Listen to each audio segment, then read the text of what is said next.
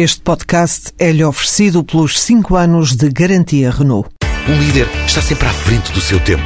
Em alguns casos, 5 anos. Qualidade Renault. 5 anos de garantia ou 150 mil quilómetros em toda a gama. Não deve surpreender ninguém o elogio rasgado do Ministro das Finanças alemão Schäuble ao programa de ajustamento português. Sentado lado a lado com o Ministro das Finanças de Portugal, no fundo, ambos disseram a mesma coisa. Ambos dizem a mesma coisa, sempre o disseram. Porquê? Porque Portugal segue efetivamente a receita alemã para o conjunto da Europa em termos de redução do endividamento excessivo, neste momento em 12 dos 17 países da zona euro, e, portanto, a cartilha da redução dos déficits, do endividamento de famílias, empresas e Estados não pode senão resultar num elogio a política que uns preconizam e que os outros, sobretudo numa situação particularmente difícil como a portuguesa, estão a pôr em prática. Agora, o curioso disto é que o problema do desemprego resulta neste discurso como qualquer coisa que surgiu, não se qualifica de onde surgiu, como é que aparece, e que é efetivamente muito preocupante e que é preciso agora começar digamos, a combater.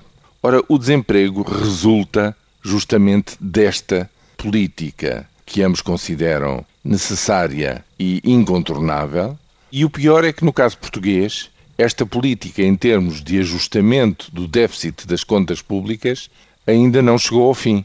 E, portanto, ainda há um esforço adicional muito importante que vai no sentido de continuar as restrições vai no sentido de continuar a reduzir a despesa pública, sobretudo nos próximos dois anos, e isso é, digamos, uma orientação que produz mais desemprego.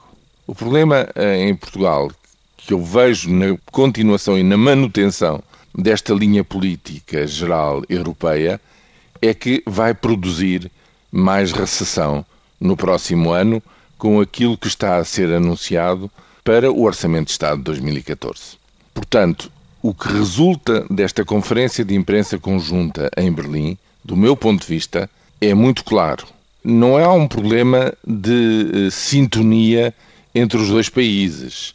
Provavelmente essa sintonia, inclusivamente no futuro, uma sintonia para, digamos, reforçar as pequenas e médias empresas, para investir nelas, para ajudar à sua internacionalização, vai manter-se e, porventura, até reforçar-se. O problema não é esse.